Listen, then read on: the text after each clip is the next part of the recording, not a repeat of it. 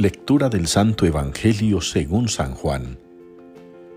En aquel tiempo muchos de los discípulos de Jesús dijeron, Este modo de hablar es duro, ¿quién puede hacerle caso? Sabiendo Jesús que sus discípulos lo criticaban, les dijo, ¿Esto os escandaliza? ¿Y si vierais al Hijo del Hombre subir a donde estaba antes? El Espíritu es quien da vida, la carne no sirve para nada. Las palabras que os he dicho son espíritu y vida, y con todo hay algunos de entre vosotros que no creen. Pues Jesús sabía desde el principio quiénes no creían y quién lo iba a entregar, y dijo, Por eso os he dicho que nadie puede venir a mí si el Padre no se lo concede. Desde entonces, muchos discípulos suyos se echaron atrás y no volvieron a ir con él. Entonces Jesús les dijo a los doce, ¿También vosotros queréis marcharos? Simón Pedro le contestó, Señor, ¿a quién vamos a acudir? Tú tienes palabras de vida eterna.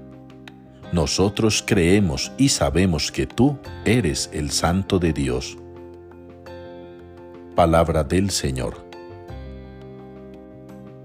¿Cómo pagaré al Señor todo el bien que me ha hecho?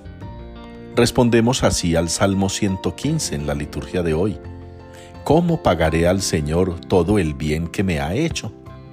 Reconocer que Dios hace por nosotros cosas grandes. Reconocer su poder infinito, inconmensurable. Su poder por el cual le llamamos Todopoderoso. El Señor, como ya lo hemos dicho en otras ocasiones, hace siempre cosas grandes por nosotros. Actúa siempre en nuestro favor está siempre atento a nuestras necesidades, aunque, como también lo hemos dicho antes, en muchas ocasiones no nos damos cuenta, pareciéramos no percatarnos de ello. En la primera lectura vemos cómo obra el Señor prodigios a través de los apóstoles, cómo obra portentos, maravillas, de esas mismas que puede hacer en nuestra vida si nos dedicáramos a su entero servicio si nos entregáramos a su voluntad. ¿Cuánto no haría el Señor si viviéramos más para Él que para este mundo?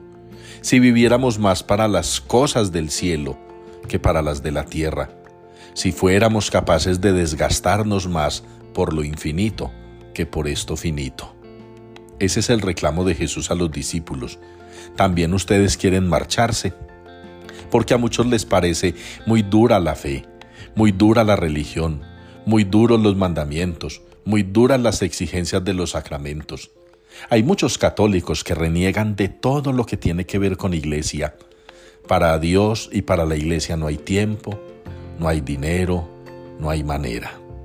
Para la rumba, la fiesta, el sexo, la droga, el trabajo, el paseo, el placer, el ocio, todas esas cosas mundanas que algunos ven buenas y otros malas, siempre tendrán tiempo, siempre tendrán disposición, no como para la iglesia, que todo es tan difícil, como les parecía a muchos de los seguidores de Jesús lo que Él les pedía, que no era sino amar a Dios sobre todas las cosas y al prójimo como a uno mismo.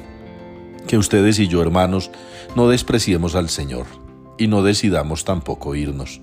Al contrario, podemos pagar al Señor el bien que nos ha hecho, haciendo en su nombre nosotros también mucho bien a los demás.